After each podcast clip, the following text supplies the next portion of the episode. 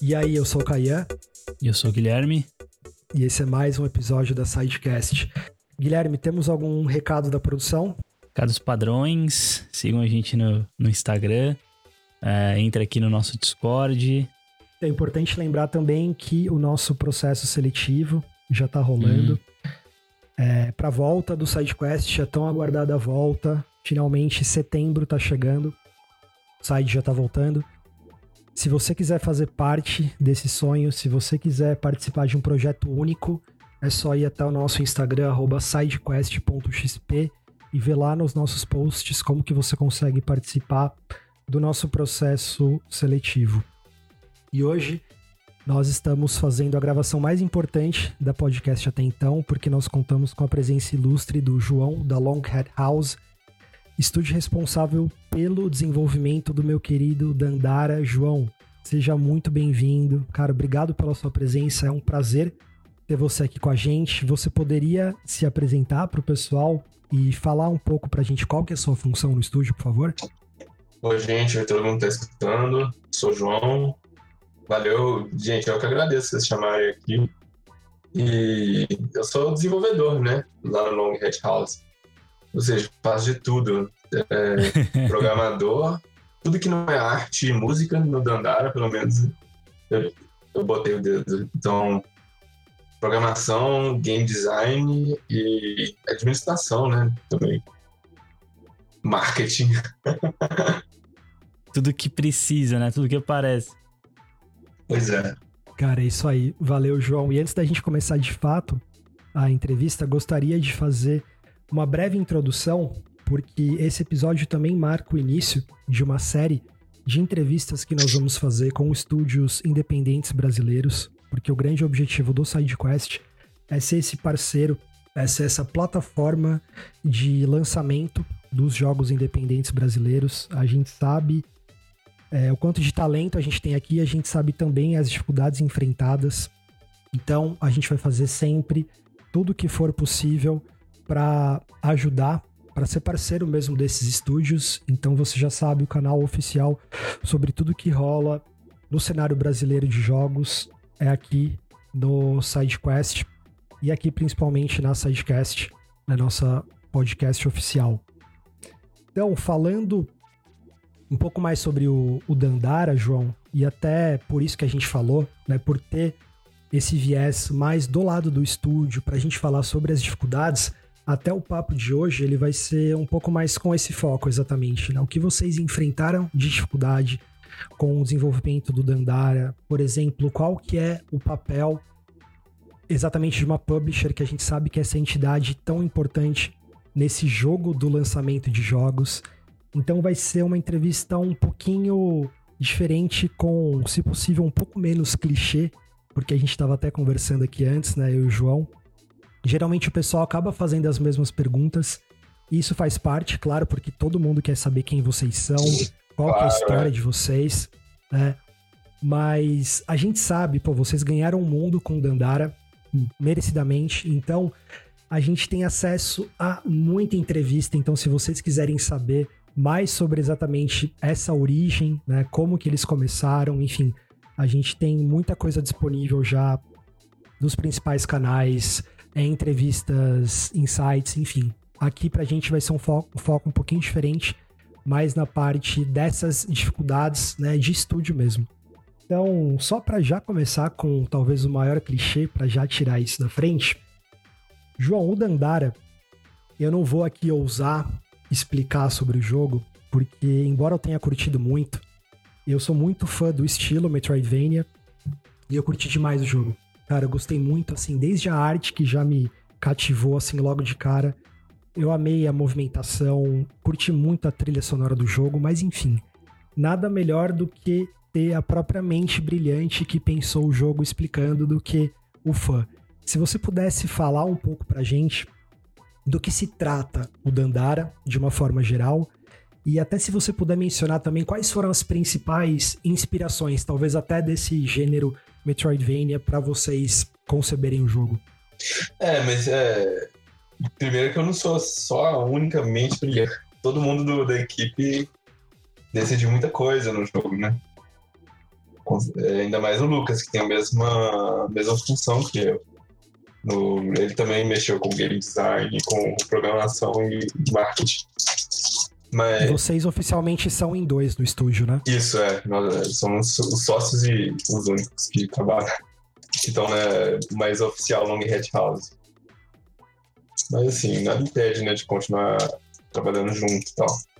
Mas. Você falou de inspirações, né? Isso. Cara, é, o negócio de Metroidvania que tem no Dandara, ele veio, ele veio muito é, de uma forma meio orgânica, sabe? A gente não pensou em Metroidvania antes, assim, vamos fazer um igual, sabe? Foi tanto assim. É, que a gente é, começou a fazer mesmo, a primeira coisa do Dandara era o tal do, esquema dos pulos, né? Nem tinha Dandara ainda, nem tinha personagem história, mas já tinha os pulos. E o time, assim. E a gente querendo fazer como é, que, como é que a gente vai fazer um jogo disso, como é que vai estruturar isso, a gente começou a fazer era, arenas né, de luta, tipo uma arena depois da outra, porque seria um jogo de celular. E a gente não estava uhum. querendo demorar muito com um jogo de celular no começo, no começo. Então a gente ia separar arenas em, em fases, né? Você ia vir no menu, tem a fase 1, 2, 3, 4. Igual o Cut the Rope. Uhum. É, e aí a gente começou a colocar porta entre uma arena e outra para ficar mais. Não precisa voltar pro menu, né? Tal. Pra ficar mais dentro do jogo, dentro de uma narrativa só. Uma, uma coisa mais contínua. A gente começou a experimentar também é, colocar duas portas. E se essa arena ligasse com outras duas? Aí pronto, já é Metroidvania. É, é só isso que precisa. Eu só ia comentar que é, meu, é muito, é muito legal ver como uma ideia X se transforma em uma parada completamente diferente, né? E ainda, e meu, dá tão certo quanto, quanto deu o Dandara, né? É, a gente achava que, como era um jogo de celular, a gente não vê muita exploração e luta ao mesmo tempo. A gente sempre vê uma coisa ou outra. A gente achava que a grande inovação do começo, assim, que a gente apostava quando era uma coisa exclusiva de celular, era justamente o jogo proporcionar isso no celular, sabe? A gente não via muito. Ser um jogo premium, assim. E o um jogo hum. que controla sem, sem controle em cima da tela, né? Coisa que a gente gosta no, no celular. E até um jogo que tem essa movimentação como algo bem único, né? Como você falou com os pulos, também é algo interessante de se pensar para o celular, né? É um desafio. É, é usando aquele gesto de swipe da, da tela de toque, usando aquilo, né? A gente tentando usar 100% aquilo. É usando muito o que a gente aprendeu no jogo anterior. Também era um jogo celular chamado Magenta Arcade, né? Coisa uhum. de tirar o dedo da tela, procurar o jogador a não ficar com o dedo na tela, ter onde olhar, onde fica, sabe? Essas coisas de design que a gente aprendeu muito no Magenta Arcade e sentia que a gente podia fazer bem melhor. É... Mas tem, claro que tem inspiração, né? Eu, eu acho que uma inspiração muito boa do Dandara, que não parece que, que é uma inspiração do Dandara, é o Resident Evil, eu acho. Um jogo que eu gosto bastante. E ele separa muitas salas, ele tem um ritmo. Não é a questão do terror, né? Acho que o terror é só uma, um detalhe do Resident Evil, na verdade. É, que ele, ele é um Metroidvania, o Resident Evil. Ele é separado. Tem que fazer backtrack, pegar uma chave ali voltar. E eu sinto que ele faz uma coisa muito legal, que é toda. que é tipo. É aquele clichê, né? Que o Resident Evil. A mansão do Resident Evil, a, a, a estação de polícia, elas são personagens, né? Que elas vão mexendo. Tem isso, que eu, um detalhe que eu gosto muito, mas tem também o. Que, por exemplo, cada sala é diferente. Cada sala é um diferente. Não tem uma sala que você sente que tá repetindo, sabe? Nunca nesses jogos, assim. A gente ia fazer muito isso e de que cada sala mexe no seu cérebro um pouquinho diferente, pelo menos. Toda sala tem um desafio diferente, você sente diferente. Você sempre fica. Você não acha que tem injeção de linguiça nunca, que o jogo respeita seu tempo, assim. Tô querendo muito correr atrás disso. E o ritmo, né? Eu acho que o Resident Evil tem um ritmo. Você para e atira, você, você, você pensa muito analiticamente na coisa, você entra na porta, a porta tem aquele animação, né? Que você olha a porta abrindo. Eu acho que isso pontua o jogo muito bem, tipo, de pontuar, de colocar um vírgula assim, no jogo, que uhum. você fica, tipo, imaginando o que, que vai vir na próxima porta e é sempre diferente. Eu acho que essas coisas sempre, sempre usam uma câmera diferente, né? O Resident Evil usa técnica de cinema mesmo. É, mas a gente estava querendo fazer uma sensação parecida assim, com as fases do Dandara, com, com o ritmo do Dandara também, eu acho. E Dark Souls também, acho que na época que a gente começou a fazer Dandara, a gente começou a jogar Dark Souls. Esse eu já ia mencionar, cara. Só que Dark, é, tem, aquela, tem uma questão do. que a gente tem o Corpse Run, né? Do, uhum. do Dark Souls. Só que não veio assim, ah, Dark Souls faz isso, vamos fazer também. Acho que não, não era bem assim que a gente fez. Tipo, a gente. O Dandara tem um problema de design, que é que a Dandara sai zoando né, na sala. E ela, se você não quiser interagir com os inimigos, você não interage. Você pode zoar os inimigos. A não ser que os inimigos sejam muito agressivos mesmo. E os inimigos andarem, eles estão agressivos assim, eles ficam na deles, assim, um pouco. E para fazer a pessoa querer lutar, né, a gente colocou que os inimigos soltam dinheiro, experiência, o sal, né? Uhum. E a gente também não queria que a pessoa morresse só para voltar para para acampamento. Ela não liga muito para morrer na hora do backtrack assim. E a gente queria colocar é, surpresa na, na volta do backtrack. A gente queria que a pessoa se ela largasse o inimigo vivo, na hora que ela voltasse, ela tinha que lidar com ele. Esse tipo de coisas que estava tendo no jogo, então o Corpse Zero é muito bom para isso. Você perder todo o dinheiro, você não quer morrer de jeito nenhum. Você fica explorando com e fazendo decisões assim, será que eu volto agora ou será que eu vou para frente, arrisco mais, né? Você fica fazendo essas decisões que eu acho massa. E tipo, resolveu vários problemas do jogo, assim. E até geralmente, quando a gente fala do estilo, muita gente é, acaba reclamando desse tédio, entre aspas, que surge do, do backtracking, né? Você ter que voltar para alguma área que você já visitou e tem esse caminho que acaba se tornando meio chato. E isso não acontece no Dandara exatamente pelo que você falou, tanto pela movimentação como e por essa pegada Dark Souls, né? Porque tem algumas partes, eu lembro disso, né? como você disse, que você até pode passar pelos inimigos direto, mas mesmo esse passar por eles é um desafio em si, porque você tem que calcular o movimento e tudo mais. Então você simplesmente voltar para uma área não é algo tranquilo. Você sempre tem aquele desafio que eu achei muito interessante no jogo. Sim, senão você morreria e tudo bem. Você não sentiria esse peso de, de, de, de perder. Aí Exato. você não fica com medo. O medo, o medo de morrer é legal também. Demais, a gente sempre fala isso aqui, como muitas vezes falta essa consequência, né? Você ter um medo. Porque é. também esse mesmo medo é o que vai trazer a satisfação quando você conseguir finalmente superar o desafio, né? Exato, e tem essa questão do backtrack, como que a gente deixa o backtrack mais legal, né? Mas quando você elimina todos os inimigos e depois volta, a experiência é diferente, de certa forma, assim e é mais agradável, né? Tipo, bom, ah, eu já passei aqui destruí todo mundo, né? Tipo, e vai rapidinho, né? Porque o Dandara você consegue bem rápido, assim, se você conhece o ambiente. Então acho que ajuda bastante esse, essa chateza do, do backtracking. Exato, concordo. E aí, João, falando sobre essa questão do desenvolvimento, como você mencionou, inicialmente o plano era que vocês lançassem só para mobile, né? E uhum. hoje, como a gente sabe, vocês acabaram lançando para PC, para os consoles, para Switch, para Xbox, PlayStation, enfim. Em qual momento exatamente do desenvolvimento veio essa decisão de lançar nessas outras plataformas? E assim, foi algo que partiu de vocês, do estúdio? Ou foi talvez já com uma tomada de decisão com a publisher? Como que foi?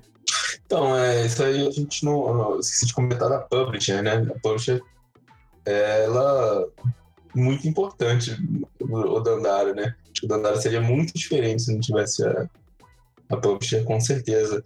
A gente tava. Era uma época que a gente trabalhou um ano no jogo e sem ganhar dinheiro, né? E o dinheiro do Magenta Arcade tinha acabado. A gente não, Magenta Arcade não foi um sucesso financeiro de, de maneira nenhuma, assim. É, E a gente tava meio que por nossa conta, assim, morando com os pais, trabalhando no, no, no jogo e sem dinheiro pra nada, né? Sem ser. Ainda bem que a gente podia morar. Mas. É, precisando. Procurando, assim, achando. É, frila, né? Fazendo frila de aplicativo ao mesmo tempo que a gente fazia Dandara. A gente fazia isso e tava muito ruim fazer isso.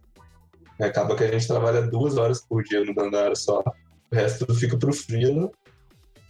É, atrapalha bastante. A gente começou a procurar ter a ideia de procurar publisher, mas como a gente era, era a gente tinha um jogo de celular lançado e outro jogo de celular fazendo, a gente tinha muito medo que a publisher ia pegar, olhar pra gente e falar assim, não, vocês são desenvolvedores mobile, então jogo como serviço, né, free to play, como transformar o Dandario nisso, e ali esse papo aí que a gente não queria de jeito nenhum.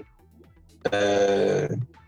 Mas a, a Raw Fury apareceu, a gente viu um artigo deles no, num site que chama Gama Sutra, e um artigo eles falando a, a, filosofia deles, né? Como é que eles tratam o desenvolvedor, como é que eles tratam os jogos dele. A gente achou muito legal. E eles tinham um jogo de celular é, chamado Kate Rain. Era um point and click adventure, assim. Eles tinham lá, então eles tinham uma experiência com jogo premium, né? Jogo que você compra e tem a experiência de pronta, que era o nosso caso, que no caso que a gente queria e a gente queria continuar seguindo, né? Fazer, chegar no console desse, dessa maneira. É, como eles tinham isso, a gente mandou e-mail para eles. E na hora que a gente mandou e-mail para eles, a gente já era finalista do Big. A gente tinha trailer com o Dandara, assim, a gente a gente foi colocar o jogo no Big antes. É, tem que explicar isso, né? Que precisava de a gente fazer trailer, fazer site, entender como é que a gente como é que a gente fala do jogo para o público, é, entender qual seria a história do jogo, essas coisas. Precisou da gente fazer todas essas etapas para colocar no Big, que é um festival de São Paulo de, de, de jogos independentes. Aí com isso, a gente, quando a gente chegou para publish, eu para eles o, o projeto já estava bem mais encaminhado, né? E, e aí a gente conseguiu assinar com eles. E o que, o que a publisher faz, que é muito bom, que é a, coisa que mais ajudou, é que eles dão uma coisa chamada adiantamento dos lucros. Hum. Eles, tá, eles dão uma grana para a desenvolvedora não precisar trabalhar em outra coisa, né? Para ela ficar focada no jogo. E, e isso, do nada, a gente não precisou mais de ter frila nem nada, assim. E ótimo. conseguiu contratar, contratar gente. A gente conseguiu trabalhar com o Vitor, que foi o, o, o cara que fez o pixel art do jogo, né? Que fez a ideia de colocar a Tarsila lá, por exemplo, por causa disso, né? E, Caramba. e ele fez a pixel art do jogo, é super uma das coisas mais elogiadas do jogo. Então, com certeza seria muito diferente se a gente não tivesse publisher. E ela ajudou também com marketing, ajudou com plataforma. A gente não tinha nem. É, quando a gente começou a fazer jogo de celular, por que, que a gente fez jogo de celular, né? Eu acho que celular falta muito jogo. É, tá muito, o mercado é super muito focado em fazer jogos free to play, né? Fazer, e o, o jogo free to play é muito meio tenso, assim, de você inovar, de você fazer alguma coisa diferente, assim porque precisa de. Tem muitas métricas, assim, tem muitas métricas muito objetivas de retenção, essas coisas você tem que provar antes para um investidor, uma coisa assim, que acaba te inibindo muito, sabe? Aí o. Isso acaba que, tipo, sempre aparecem mil jogos de celular novos, mas eles não. Tem muita dificuldade de, de fazer coisa diferente, né, na tela de toque. Tem muita coisa que dá para fazer, eu acho. Acho que é um território muito inexplorado, assim, na real. Onde termina, onde começa onde termina a responsabilidade da publisher? Ela ajuda também com, com as coisas do desenvolvimento do jogo em si? Ou ela, tipo, só viabiliza você, por exemplo, ir atrás de alguém e tal? É, enfim, essa parte do marketing e tudo mais que você já falou. Mas na, ali no, no dia a dia, ali no desenvolvimento do jogo, eles também é, ajudam de alguma forma ou em alguma situação? Depende da publisher, né? Eu só consigo falar pela Raw Fury. Mesmo Uhum. assim, a Raw Fury que, que tava com a gente, né? Hoje em dia a Raw Fury é muito diferente, ela é um pouco maior. É, eu não sei como é que eles fazem com o projeto novo deles, por exemplo. Mas pra gente eles deram um adiantamento dos lucros e deram total liberdade, assim, pra, pra gente fazer. É, a gente que ma- mandava build pra eles às vezes.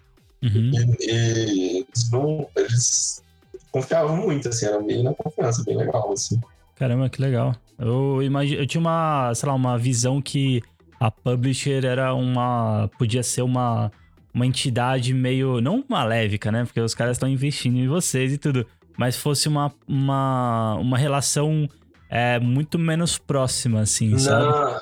É, eu, eu escuto história de terror de publisher todo dia, assim. Eu nossa, eu escuto demais. Mas a- eu vejo a Raw Fury muito exceção, assim, realmente. Dessa, de- desse, desse tipo de coisas. Ajudam bastante. E confiam, né? Sim, muito legal isso. E a- eles ajudaram com o marketing, por exemplo. A gente era é, jogo exclusivo de celular e tal. E um dia é, começou a ter os rumores né, do Switch, como é que seria o Switch e tal. Era o Nintendo NX na época. Aí, bem na hora que a gente começou a, a assinar com eles, aí eles falaram: olha, acho que esse Nintendo NX vai ter tela de toque. Vai ter touchscreen no negócio. Aham. Aí vocês, pô, pode ser que esteja dando, que Dandara caia no, no negócio, né? Mas acho que vai ter muita gente que vai ficar puta se não tiver controle, né? Uhum. Tipo, eles vão querer que tenha pelo menos algum suporte ali. Aí a gente, não, a gente penou muito pra fazer o design do, do controle por causa disso, né? É, Ainda mais nem sabia como seria, né? É, mas é- de- deveria ser como o PlayStation 4, assim, né? A gente Uhum. não pensou que seria um, um Nintendo 64, sabe? Pensou que Uhum. seria aqueles dois analógicos ali e tal. E foi, né? Graças a Deus. É. Aí é, a gente tava. Não, a gente penou muito, fez muito trabalho pra descobrir várias coisas assim, que dá pra fazer. E conseguiu, né? Colocar no controle. Eu acho que fiquei bem satisfeito. esse porte aí pro. Além assim da parte de. ah, do adaptação do controle e tal. é, eles, te ajud, eles ajudaram vocês com alguma coisa? Ou vocês que foram atrás? Sei lá, eles, eles conseguiram, por exemplo, um, um dev kit pra vocês? Sim, eles, eles ajudaram muito. Eles não ajudaram assim, ah, melhora isso aí. Eles nunca falaram isso. É. É, eles- mas eles dão feedback se a gente pede, né? Ou o que, que vocês acham? Eles dão feedback. Na verdade, no publisher, eles não querem muito que você fique perguntando pra eles se tá bom. Acho que Uhum. a publisher fica, fica meio insegura. Se você fica assim, ah, será que tá bom? Eu posso fazer isso ou isso? Acho que a publisher, pô, mas você não quer que. Você não sabe o que você vai fazer com o jogo, sabe? Que dá uma segurança na publisher. Mas eles não. é, nunca, nunca pediram nada, mas eles ajudaram assim com. com com Dev Kit, com certeza, eles levaram a gente lá para os Estados Unidos, né? Pra gente Ah, que legal. fazer tipo um. Fazer tipo umas entrevistas, ir lá no GDC, assim. Fazer umas entrevistas. Foi bem, foi bem doido, velho. Foi, foi legal. Aí lá é, a gente conseguiu um dev kit, né? Pegou um dev kit de lá, porque nessa época nenhuma, nenhuma plataforma. Nenhuma, não sei, né? Mas ele tinha muita dificuldade de passar pelo hemisfério sul, assim, as plataformas. Tipo, mandar, assim. Uhum. É, você tinha que ir lá, buscar lá e voltar e rezar pra não, pra não alfândega. Era bem assim. Aí a gente foi, pegou e não, não foi parado na alfândega, graças a Deus. Graças a Deus mesmo.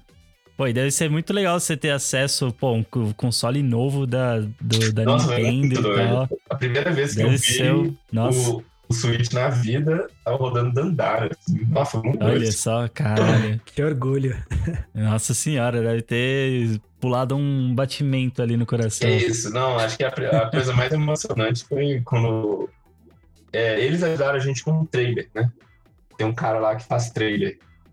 Aí ele mandou, olha o trailer aqui do Dandara, como é que vai ser. Aí começou com aquele, sabe, aquele Oh, do, aham, do Switch. do Switch. Ali foi o máximo de emoção.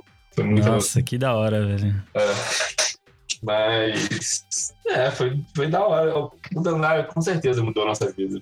Demais, assim. A gente não tava imaginando. Te agradece demais tudo, assim. Foi muito bom. É um cara muito interessante. E aí, João, perguntando ainda sobre essa relação que vocês tiveram com a Raw Fury. Por exemplo, esse primeiro contato, como você falou, né, que vocês já tinham muito material que vocês tinham preparado do próprio Big, que vocês acabaram utilizando para conseguir né, esse suporte da, da publisher. Como exatamente vocês chegaram a ter esse contato com eles? Vocês tiveram que apresentar algo que já era estabelecido? Ou, por exemplo, cada estúdio apresenta o que tem? Como que foi com vocês nesse caso? Ah, não, é, não é estabelecido nada. Eles não, eles não foram no Brasil no Big. Tem nada a ver assim, nesse, nesse Big, né? É, o que a gente fez foi mandou um e-mail para eles. A gente viu o artigo, né? A gente procurou no Google e mandou um e-mail pro, pro e-mail que estava lá no, no, site deles, assim. Ah, mas aí a gente já tinha trailer, né? Já tinha descrição do jogo, já tinha como fazer um pitch, assim, por e-mail, né? Uhum. E aí vocês mandaram só pra Raw Fury ou vocês mandaram pra uma galera, assim, pra ver se, se pingava alguém? Eu lembro que a gente mandou pra, pra publisher do... Como é que chama? A que publicou o Thorin. Eles, tá, eles foram no Brasil. Mas eles nem responderam. o azar deles. É, mas... É, é porque a gente tava muito receoso disso, de... Ah, então a gente, eles vão transformar a gente numa empresa mobile, né, de, de free-to-play, e a gente nunca vai sair dessa. A gente queria chegar no videogame, né? Entendi. Então vocês já chegaram com essa ideia e eles abraçaram e foi assim que aconteceu essa decisão de publicar nas outras plataformas também, né? É, isso. A gente não tava pensando realmente de fazer, porque era diferente, né, o controle. Mas acabou que essa origem, né, de ter vindo do celular e ido pro controle fez o jogo ficar muito diferente, eu acho. Sim, com certeza. E até assim, querendo ou não, a gente até chegou a ter algumas dessas discussões até pelo nosso próprio estúdio, exatamente sobre essa questão do mobile, como você falou, cara. A princípio, a gente tem uma ideia de que sim, é, talvez seja mais fácil lançar lá, mas ao mesmo tempo tem esse mar de competição e fica muito difícil você se destacar. É. A gente vê um cenário que é dominado por aqueles que têm o bolso sem fim. Né? Exatamente. Mas eu, eu, ao mesmo tempo eu vejo que essa galera é muito tão centrada na métrica assim que eles não fazem muita coisa diferente um do outro. É tudo a mesma coisa uhum. igual. Assim. Pega o, um jogo grátis assim bizarro, o Space Team, já viu esse jogo? Já. Ah, esse jogo é ótimo. E saiu total, assim, né? Não, não sei nem o que fazer para monetizar ele.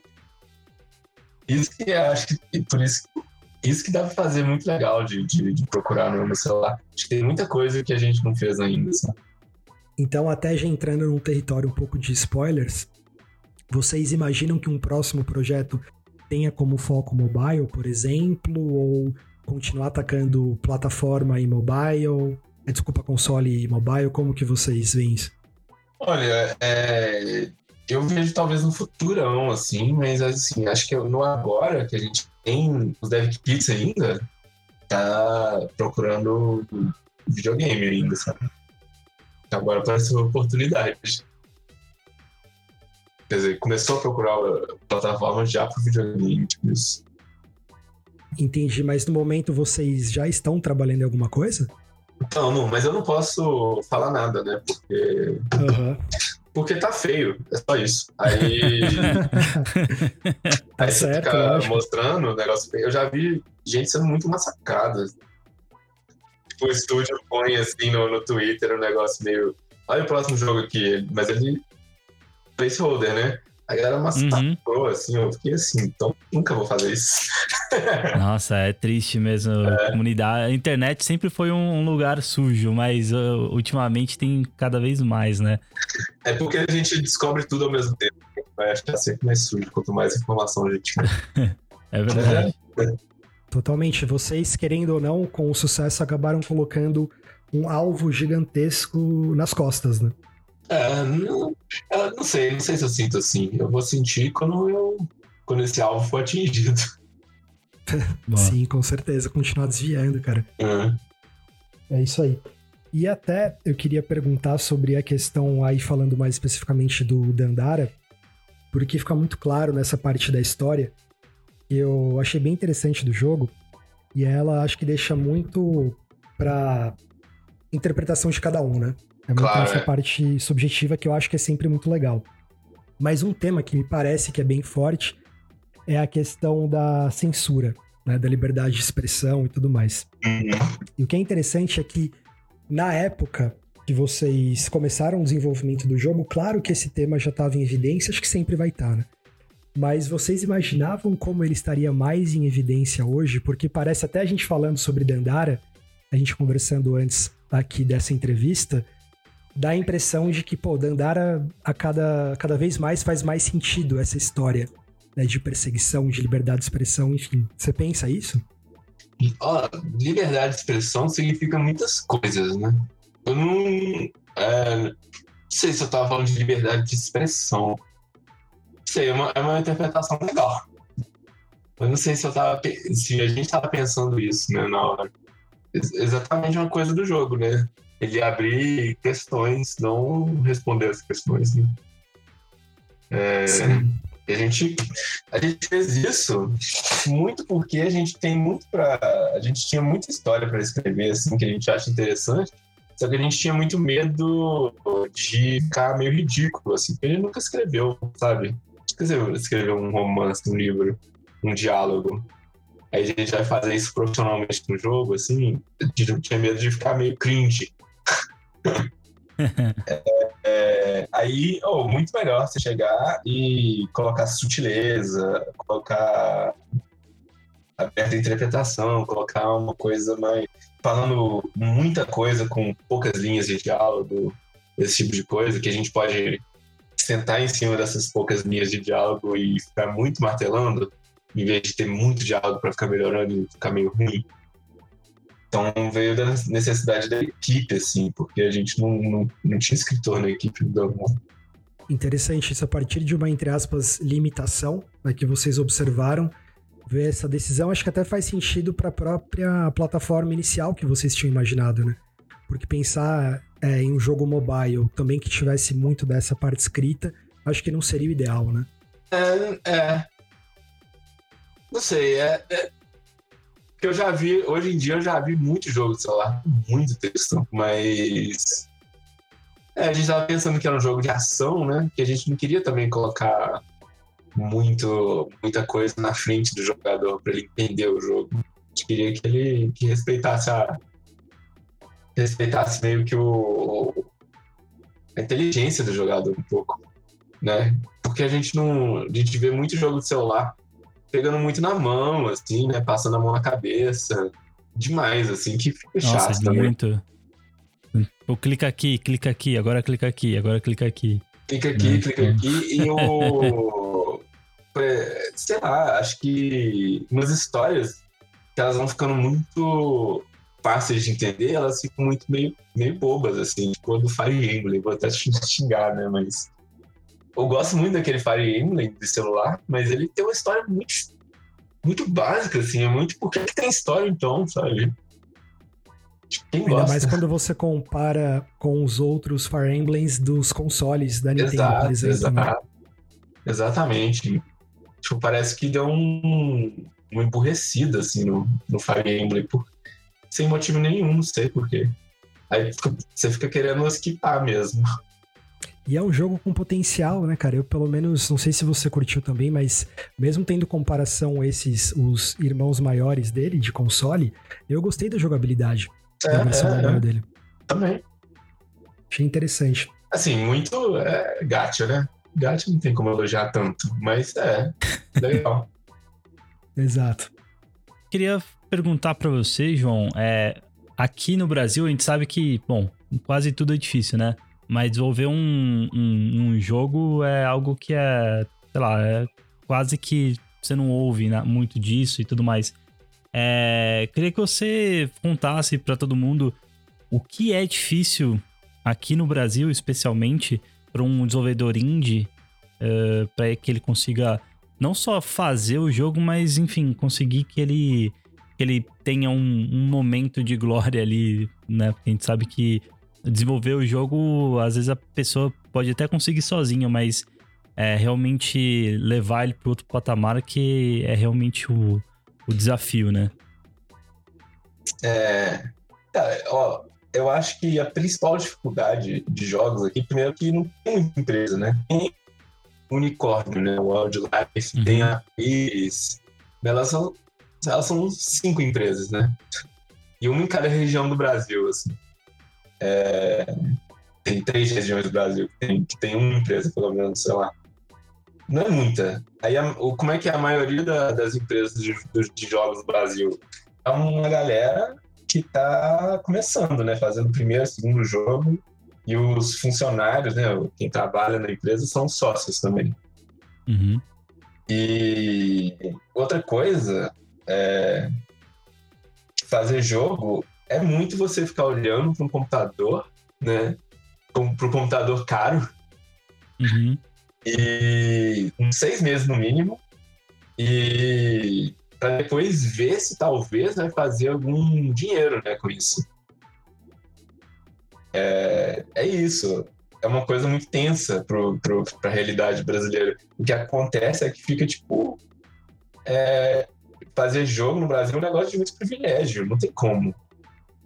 Aí qual que é o ruim disso? É que fica o Brasil gigante com um milhão de pessoas, muito talento mesmo, e pouquinho de empresa de jogo, né? Não tem nada, assim. Uhum. É, aí. É, o que, que ajudaria, assim? É ajuda de governo, eu acho. 100%. É, tanto para ajudar na iniciativa privada, quanto para fazer edital, tipo Dancine tinha, né? Mas não tem. Agora tá muito, tá numa, tá numa época de vacas magras, assim. Sim de, é. de vacas magras, assim, de desrespeito. Né? Então, é uma época de desrespeito. Mas é. Até você falando agora, João, eu pensei em perguntar, vocês nessa busca pela publisher, antes de chegar na Raw Fury, vocês chegaram a tentar buscar alguma coisa aqui no Brasil, se é que existe? A gente tentou, só que olha só, é a gente tentou muita coisa, a gente não viu o edital antes. Quando, quando o primeiro edital no assim saiu, a gente já tava com a Raw Fury se eu não me engano, eu acho. É... Aí o que a gente procurou era, umas, era é um edital de Minas ou de Belo Horizonte de startup. A gente tentou muito isso. E tem essa dificuldade também, que no Brasil a gente acha que empresa de jogos é startup. Muito. E tá muito errado isso, sabe? Depende. Depende porque tem empresa de jogos, por exemplo, jogo para treinar um aparato de hospital. Isso é startup mesmo, sabe? É jogo para. Faço jogos para, sei lá, um, um, tipo de dispositivo que está crescendo em escola para educar. Isso é startup mesmo. Mas, assim, por entretenimento, sabe? Não é startup, não. É, não tem nada a ver. Eu, é, eu acho que é muito mais parecido com uma banda, assim, de, de música que está começando do que do que startup é uma coisa artística, né? É uma coisa cultural, artística. Eu acho que a gente é importante a gente entender isso porque a gente entende melhor como é que a gente investe. Porque investe, se você pensar em investir igual você investiria numa banda, acho que acho que começa a ficar fazer mais acerto, né? Você começa a pensar que é mais subjetivo, as métricas são mais subjetivas, que você tem que saber se aquela equipe vai vai fazer um jogo legal ou não, dependendo de uma coisa subjetiva, não de que se ela vai escalar, sabe? Sabe? É, se ela vai fazer um jogo melhor, assim. Porque quando você coloca uma empresa de jogos perto de uma startup e usa métricas de startup, a empresa de jogos perde sempre, sempre. Porque empresa de jogos, assim, é, onde você está inovando? como uma empresa de jogos. Você não está inovando, tem a Ubisoft já. O que, que você está fazendo no mercado que é diferente? Você não consegue provar isso. É, qual que é a sua concorrência? Muito, né? Concorrência imensa, assim. É, parecido com, com, com uma coisa artística muito mais, né? E aí, startup, eles estão resolvendo um problema da sociedade, né? Através de uma, de uma coisa, tem essas métricas, assim, qual é o problema, qual é um problema da sociedade que está resolvendo, a startup resolve, o jogo não. A gente caiu muito nessa, tentando achar edital para startup, que a gente não tinha resposta para as perguntas e a gente sempre perdia. É, tem isso também. Cara, bem interessante. Então a gente vê aí mais uma barreira gigantesca aqui para o cenário brasileiro, né? Porque realmente faz, faz todo sentido. Eu nunca tinha pensado nessa comparação com uma banda especificamente, mas você falando faz todo sentido, realmente. É, se você pensar publisher, por exemplo, o jeito que a publisher faz o contrato com a gente e, e o que, que a publisher faz com a gente é, é a mesma coisa que a gravadora faz com, com uma banda. Não, não, não é tão diferente assim. Quase nada diferente, né? O que uma a mesma coisa que uma editora faz com um escritor. É, eu acho que se a gente começar a pensar assim, a gente vai entender melhor né, o que, que a gente está fazendo e conseguir crescer, sabe? Faz todo sentido. E até falando sobre esse papel da, da publisher, João, claro que, como a gente até conversou, varia muito, né, caso a caso, até onde vai a publisher, enfim. Mas Sim. você poderia, aí no caso da sua experiência, dar pelo menos uma estimativa em questão de porcentagem, o que que, por exemplo, da receita oriunda do jogo fica com a publisher. Você poderia dar essa estimativa pra gente? Não, eu falo. Eu desembucho. É... Por favor. O... Eu comentei que eles dão adiantamento dos lucros, né? Uhum. Uhum. É... Isso é um adiantamento dos lucros mesmo. É... E várias coisas de marketing, por exemplo. Essa viagem que a gente fez para os Estados Unidos, que eles levaram a gente, eles pagaram e anotaram ali. Aí todo todo, todo o dinheiro que, que a gente ganhava, o contrato é assim, né? Pelo menos com a, com a Fury. Mas muito contrato é parecido. Tem até, tem, tem até pior, assim, tem que tomar cuidado com o contrato. Mas é assim, todo esse dinheiro que eles fizeram, que eles gastaram com o jogo antes, é, o lucro do jogo é 100% vai para isso. Sacou? Entendi. Você não vê nada, assim. A, aí, até se pagar.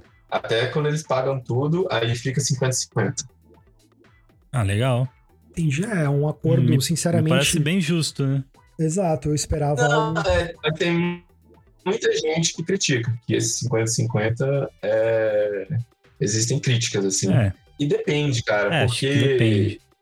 o contrato, eu acho que o cálculo mais certo, assim, desse 50-50 é porque envolve o risco, né? Quando você Exato. põe um risco, a coisa fica difícil. Porque no começo o risco tá todo, tá todo para na publisher.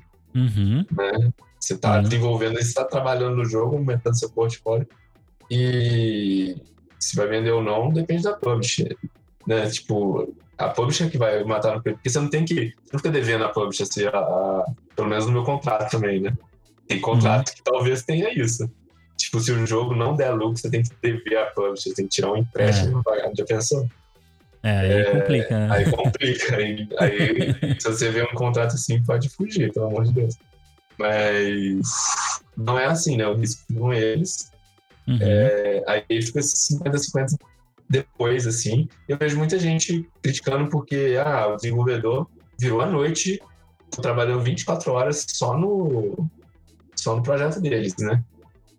Enquanto que a Publisher está trabalhando num monte de outro projeto e. É, mas é que negócio do risco que você falou, né? É, é. Com, com, risco fica estranho. Mas eu é, acho você que. Você coloca o risco e, e, e. esse negócio. É, beleza, se, por exemplo, se a Raw Fury não tivesse pego vocês aí para ajudar, como você mesmo falou, teria no mínimo demorado muito mais para terminar, né? Com certeza. Na, na melhor das hipóteses. Com então, certeza. O jogo seria diferente também, que a gente não teria artista. Na época, uhum. antes do Vitor, era a gente que fazia arte. Ao mesmo uhum. tempo que fazia game design e programação. Eu e o Lucas. Aí. Mas eu acho também que, é, por exemplo, a Raw Fury, ela trabalha no Dandara hoje em dia e a gente não. Ah, então eles estão eles estão colocando esforço, né? Pagando gente para trabalhar no Dandara, que eles estão procurando é, promoção, é, procurando acordo com a plataforma. Até Uhum. hoje. Até hoje. E, e é, mas aí o, tipo, o código fica com eles? É, como é que é? Não, a gente, a gente assim, eles vêm assim, ó, a gente tem um acordo assim, vai precisar de tal coisa, colocar um Hum. SDK, não sei. Aham. É, vocês querem e vai dar quanto? Vai dar tanto. Mas eles estão procurando, eles têm os contatos, eles estão procurando esse negócio. Entendi. E aí, Aí por exemplo, se eles quiserem colocar no Game Pass, assim, aí Isso. vai pro Game Pass? É, se vocês querem colocar no Game Pass, não é, não é automático, né? Eles têm que provavelmente Uhum. colocar um SDK lá. Ah, entendi. Aí, aí? aí a gente que põe, a gente que fala assim, beleza, a gente quer um acordo. E tem alguma chance do, do Dandai pro Game Pass? O, o Dandara já foi no Game Pass, já saiu. ah, né? é? Caramba, não sei. Acho que eu, que eu peguei o Xbox faz pouco tempo. É, eu acho que eu é, perdi essa daí. Pô, que legal. de- quando lançou o E Game como Pass. que. Meu, e como que funciona a parada do Game Pass, assim, tipo, em termos é, de remuneração e Cara, tal? é, eles fazem um acordo, eles imaginam quanto o jogo vale, né? Quantas pessoas vão baixar. E Uhum. fazem um acordo, assim. Dão dinheiro. Eles Entendi. pagam de uma vez e ficam um ano lá, entendeu? Aí você aceita ou não. Ah, porra, que da hora. É, é- é até que é parecido com o papel da publisher com o, com o estúdio, né? Assim, esse termo do risco aí e tal. Tipo, você faz um acordo, se passar, passou, melhor pra um ou pra outro, mas é tipo um acordo prévio que, que meio que pode ou não valer a pena pra, pra quem tá, Ah, é tá muito diferente. lado. Porque eu acho que, sei lá, a plataforma não tá tão interessada em você ter sucesso, mas a publisher tá mais interessada. Pô, a publisher pode estar. Depende de publishers e publishers, né? Eu não acho que a, Ah, então. a Raw Fury é tão industrial assim que eles pegam 300 mil jogos ao mesmo tempo. Porque eles deram muita atenção no Dandara. Eles colocam uma pessoa para conversar com a gente, a gente conversa com os sócios direto, a gente. A gente troca muita ideia, assim, o que, que vai fazer, como é que vai ser depois, esse tipo de coisa que eu acho legal, né? E. Eles são muito. é, honestos com a gente, sei lá. Que, e se esforçam no jogo, sabe? Eles põem. põem É legal isso. tenta muito marketing no jogo, faz umas coisas legais pro jogo. Se esforçam mesmo. Aí. Aí os negócios começam a valer os 50-50, sabe? Eu acho Oh. que. Eu acho que 50-50 pode ser meio alto mesmo, se eles não fizessem nada. Se eles pegassem, ó, no primeiro três meses, não vendeu nada. Então, esquece o jogo, entendeu? Uhum. para de trabalhar nele, parte para outro. Eu acho que ele não valeria tanto o 50-50, sinceramente. Acho que o 30, 30, 70 faria mais sentido. Sabe, esse negócio de 50-50, ele depende de mais variáveis. Depende do tanto que a publisher for boa mesmo como publisher ou não, né? Porque o trabalho da Exato. publisher não é simplesmente dar dinheiro. A Claro. gente falou muito sobre a questão do risco, mas você tocou nesse ponto que é essencial, né, João? A questão do marketing. Porque hoje a gente sabe muito bem, vai desde uma empresa como o SideQuest até o lançamento de um projeto, de um jogo. Sem o marketing, você pode ter o melhor trabalho do mundo. Isso não interessa, né? O marketing tem que ser muito bem feito. É, é, é. Então, tá ótimo. João, acredito que essas sejam todas as perguntas. O papo foi muito legal, aprendemos demais. Tenho certeza que quem está escutando também vai aprender muito. Você gostaria de deixar algum recado aqui pra gente? Gostaria de falar pro pessoal alguma rede social, a rede social oficial do estúdio, por exemplo? Gente, é, a gente tá muito colado no Twitter, assim, que a gente fala mais, né? A gente fala de promoção lá. E com certeza é onde a gente vai falar de, de anúncio, assim. Tô doido pra anunciar uma coisa nova. Infelizmente ainda não podemos, mas espero chegar, chegar logo nesse, nesse dia. Mas é lá. Com certeza. Mas assim, Facebook também, tem o site, né, vocês podem até é, contactar e tal. E de lá também tem todas as redes sociais, Instagram e tal. Instagram é a pior, gente, pra, pra gente. A gente não faz nada lá. A gente só grava longe. Inclusive, assim que você já tiver chance de falar mais um pouco sobre esse novo projeto, por favor, venha até a gente. O SideQuest já faz o convite Claro, oficial Claro. para que vocês usem as nossas plataformas. Como a gente falou, a intenção é ser parceiro mesmo, ajudar da melhor maneira possível.